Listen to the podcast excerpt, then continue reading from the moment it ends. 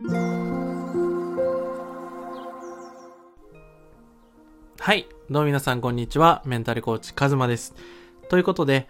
このチャンネルでは自分らしく一生懸命生きたい。そんなあなたの不安やモヤモヤを一切なくし、自分らしくワクワクして人生を生きる方法をお伝えしているチャンネルとなります。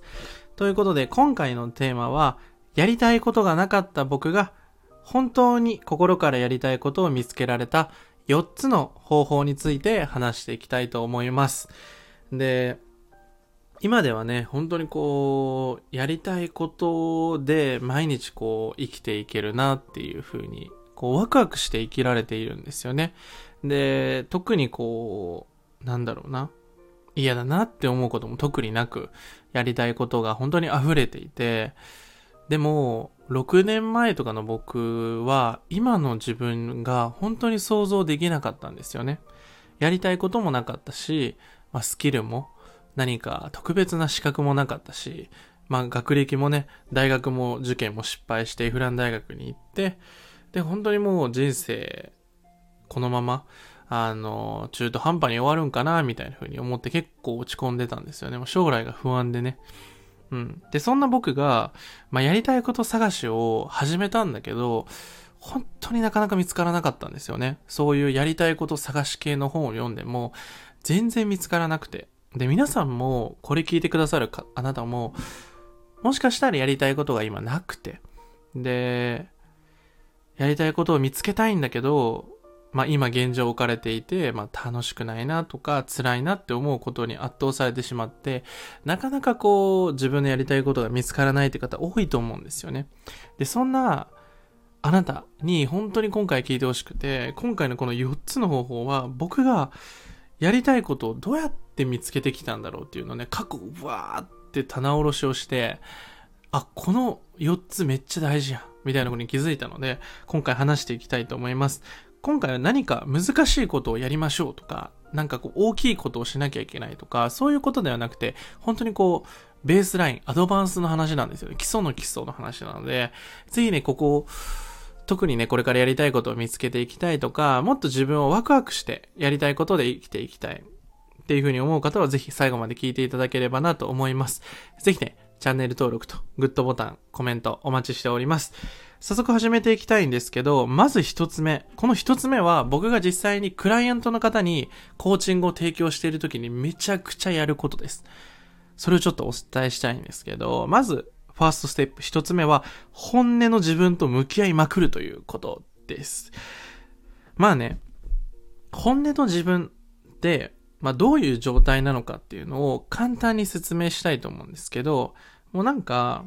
肩に力を入れずに、誰かの目とかも関係なく、ただただ自分がワクワクしている状態を僕は指します。で、なんだろうな、本当にニュートラル。こう、心地よいなとか、ほっとするなとか、うん、そんな感じ。ワクワクしている状態のことを指すんですけど、その前まで、そのやりたいことがない時の僕っていうのは、どちらかというと、本当にこう、常識とか、うん、こうしなきゃいけないとかね。うん、例えば人に迷惑をかけてはいけないとか、うん、出る杭は打たれるとか、うん、どうせうまくいかないとかね。うん。とか、いや、そんなことよりもこっちやった方がいいんじゃないとかね、いろいろこう考えちゃって、こう自分の心っていうものが、を無視した生き方をしてたなってすごい思ったんですよね。だから、やりたいことを見つけるときにすごく大事なのは、やりたいことを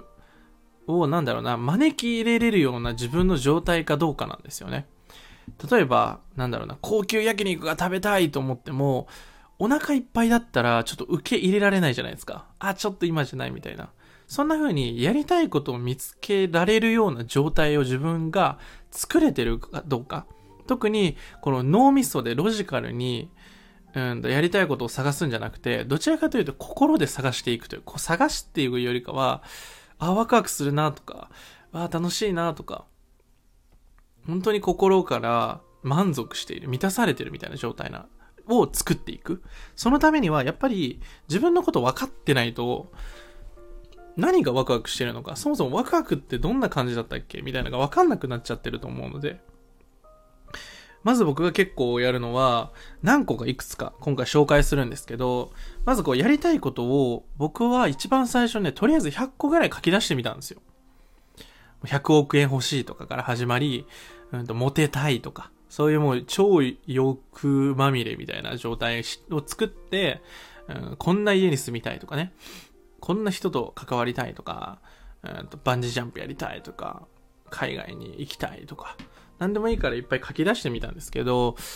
全部出し切ったな、みたいな感じで、最初ね、僕ね、30個ぐらいね、もう、出し、出し切って30個でした。やっぱり、自分がやりたいこととかを日常的に考えていないと見つからないん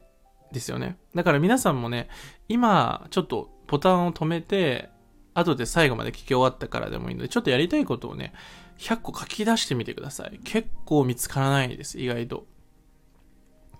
で、あ、自分ってやりたいことっ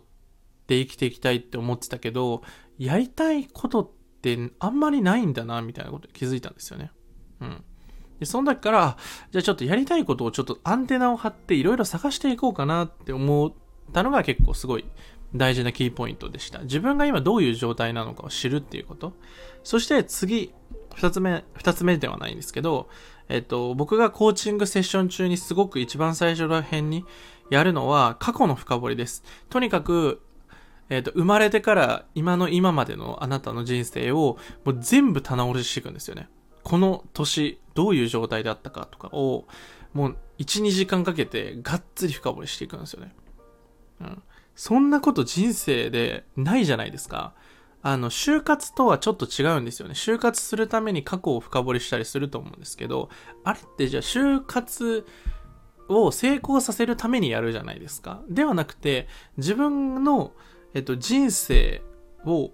どういう生き方をしてきたか、どんな価値観で、どんなことが嬉しくて、どんなことが嫌で、どんなことがショックで、どんなことがワクワクしたか、みたいのを感情ベースでめっちゃ深掘りしていくんですよ。で、言語化していく。で、実際にこれをやって僕は、えっと、自分のね、価値観っていうのをすごくね、そこで見つけることができたんですよね。うん。例えば僕だったら、あの、人を無条件に応援するのが好きなんですよ。うん。こう、何か悩みを解決するっていうことも、もちろん、えっと、価値を感じるんですけど、どちらかというと、何か挑戦したい人とか、これから人生を変えていきたい人を、と一緒にいるとか、応援するのがやっぱ好きなんですよね。サッカーをやってたこともあって、チームのみんなで声を出し合って勝つとか、こう、いや、いけるぜみたいな、勝とうぜみたいな、そういう風に自分たちで元気を出してやるとかはすごい好きだったんですよね。うん。とかね。あの、これは自分ではわかんないもんなんですよね、意外と。今はこういう風に言えるんですけど、その過去の棚卸しをするまでは、一切ね、あの、見つからなかったので、あの、ぜひね、過去の棚卸し、人生曲線っていう風にね、ネットとかで調べると出てくるんですけど、どちらかというとその書くことが重要ではなくて、その後に、こう、言語化していくのがめっちゃ大事なんですよね。自分の感情とか、自分を何を感じてたのかとかを、なかなか言えないじゃないですか。で、うん、実際に僕のコーチング受けてくださる方に、あの、必ずお伝えしているんですけど、あの、僕には、あの、弱音だったりとか、ネガティブみたいな感情をバンバン出してくださいって言うんですよね。あの、僕全然傷つかないので、みたいな。うん。それなんでなのかっていうと、えっと、やりたいことが見つからないとか、人生が今、すごくピンチだったり逆境にこう人生の転換期にいる方っていうのは、あの、もう超言語化していくこと、自分の感情を整理することとか、言葉にすること、吐き出すことがすごい大事なんですよね。で、それまでの人生を振り返っていると、なんかこう人に気を使って何か言わないこととか、我慢しちゃったりとか、こう自分の思いを言葉にしない、これを言ったら人が傷ついちゃうかもとか、なんかややこしいことになることを避けて、自分の言いたいことを言わずに、こう、その場を生きてきた。こう、うまく人生を生きてきたんだけど、自分らしく生きていきたいとか、ワクワクして生きていきたいって時には、自分の心を抑えて生きていくと、絶対にうまくいかないんですよね。うん。自分の気持ちがわからないと、えっ、と、危険信号とか、ワクワクしてるっていう信号をキャッチできないので、とにかく僕はネガティブでもいいから我慢せずに吐き出していくこと、そしてそれを気づくこと、それを受容しますよって、あの、全然言っていきましょうみたいな、言えたら最高ですよみたいな。風に言って、僕も一番最初ネガティブだったりとか、腹立つこととか言えなかったんですけど、絶対言ってった方がいいです。もうみんな我慢して言いすぎて、あの、綺麗に生き、なんだろうな。ポジティブだからっていいわけじゃないんですよね。ネガティブを無視したポジティブっていうのは本当に偽りで、あの、どこかで苦しくなってくる。で、僕は、その、二十歳ぐらいの時に、こう人に気を使いすぎて自分の感情がちょっとね、もうなんか本当にぐちゃぐちゃになっちゃったんですよね。うん。本当にこう見てる世界がモノクロになっちゃって、本当にですよ、リアルに。あの、何にも感じなくなっちゃったみたいな時期があったので、ぜひね、我慢せずに吐き出していくこと、やりたいこと、楽しいこともワクワクすることも言えるようになるっていうのの意味でも、ネガティブを言葉にしていくこと。で、ここら辺の、え、ー、と、詳しい内容、この言語化だったりとか、本音の自分と向き合うみたいなところは、あの、僕の公式 LINE の方で話しているので、ぜひね、興味のある方は、そちらをぜひ聞いてください。あの、追加してもらったら、本当の自分、自信をつける、ウェビナーっていうのをプレゼントしているので、ちょっとそっちをまだ見てない方は、自分と向き合いたい方は、ぜひそっちをね、追加してください。概要欄、コメント欄にあります。で、二つ目が、少しだけ一歩踏み出すということです。これめっちゃ大事なんですよね。あの、やりたいことを見つけるときに、机の上でなんか本を読んだりとかワークをして見つかるなんてものではなくて、やっぱり、うんと、行動に移すっていうのはすごい大事なんですよね。で、大事なんだけど、本当にね、人生を変えたいとか、やりたいことで生きていきたいっていう思いってすごく大きいんですよ、人生の中で。だから、ついつい焦ったりとか不安とか、早く見つけたいっていう思いで、大きい行動を取らなきゃいけないとか、頑張んなきゃいけないみたいな風に思ってしまって、見つからなかったっていう経験が僕はありました。具体的には、例えば継続したことが何にもないのに、本で人生変わるっていう風に見たら、こう本をね、毎日一冊読むぞみたいな無謀なね、挑戦をしようとしちゃったりするんですよ。で、僕はどちらかというと、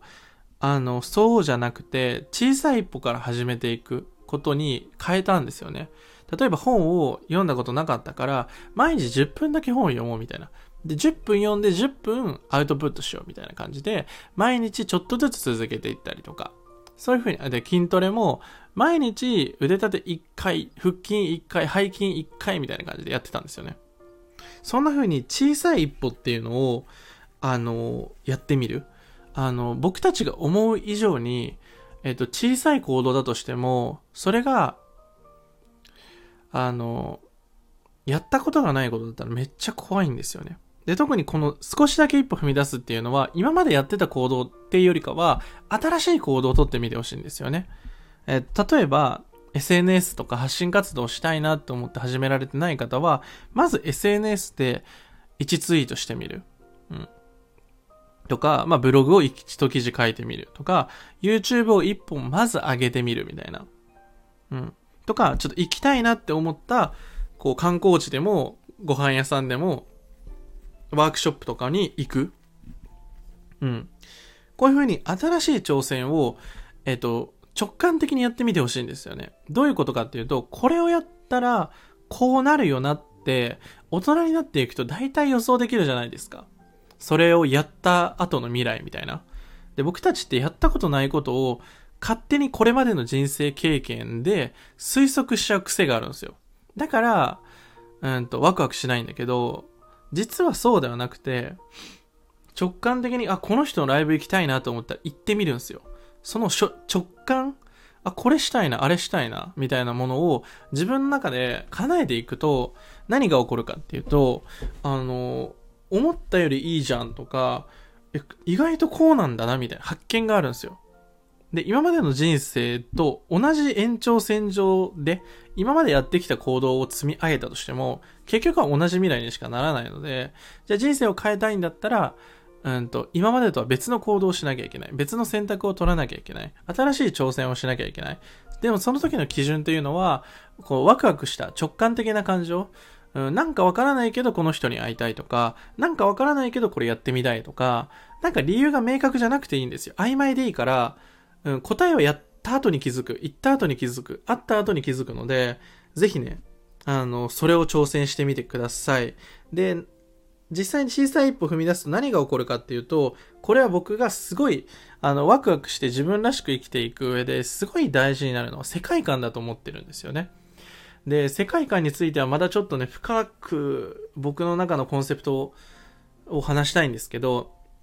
世界観っていうのは、えっと、世界を見るっていう風に書きます。こう、どういうことかっていうと、人生を変えるには僕は解釈するっていうことがめっちゃ大事だと思うんですよね。自分の世界の見方を変える。例えば自分のことを否定しているっていう見え方をしていれば、自分が最高だな、肯定的な風に生き方を変えたら、180度変わりますよね。で、うん、人は信用できないって信念を持っている方は、どんなに信用できる人が見つかったとしても、信用できない未来からは抜け出せなくなってしまうみたいな。つまり、世界の見え方が変わるっていうことは、自分の人生観だったりとか、人生が変わっていくんですよね。だから、挑戦したり体験することによって世界観が変わる。行ったことがないことを、に挑戦したら、それをした未来に変わっていくんですよね。本当に簡単な例を言うと、僕飲食店でアルバイトをしてたんですけど、それまではね、自分がただ食べる側だったんですよ。でも、働くようになってから、例えばこう、接客されてね、机が用意されてますと。で、その接客してくれた人、あ、すごい素敵だな、みたいのが、より自分が接客したからこそ分かるようになった。で、うわ、忙しそうだね、とか、その料理がどうやって作られるかが分かるから、よりいただきますっていう気持ちが強くなるし、こう、飲食店で働いたからこそ見えることが変わったんですよね。この接客ちょっと丁寧だな、じゃないなとかも見えるようになったし、うわ、この店もう一回行きたいな、みたいな。気持ちいいな、ここって。うん。空間すごい素敵だよね、とか、掃除めっちゃ綺麗にしてあるよね、とか。まあ、もちろん働いてなくてもわかるんだけど、働いたからこそ、その働く側に行ったからこそ見えることってあるじゃないですか。それがいろんなことに言えるんですよ。例えば、えっ、ー、と、ビジネスを自分で独立してやったことある人しか得られない経験値みたいなのがあるんですよ。僕はあると思っていて、だから映画館に行くとか、やったことないことを挑戦すると、そこの経験したことで得られる体験ってめっちゃあると思うんですよ。学びに変えられることがね。なのでぜひ、あの、新しいことにぜひ挑戦してみてください。ということで、あの、4つ話す予定だったんですけど、ちょっと、2つまでしかあの、言えずにもう18分になっちゃってるので、あの、続きをね、ちょっと聞きたい方は、下の公式 LINE に追落、えっ、ー、と、追加していただいて、あの、やりたいことっていう風に、あの、公式 LINE で言葉を入力してください。で、詳しくはあの、この概要欄にね、やり方書いておくんですけど、そういう風にやりたいことってキーワードを送っていただいたら、あの、聞いていただいた方に、あの、3番、4番を聞いてほしいので、あの、えっ、ー、と、やりたいことってキーワードを入力、公式 LINE で入力していただいた方に、あの、3つ目、4つ目の方法をちょっとお伝えしたいと思います。ここから先はね、めちゃくちゃ、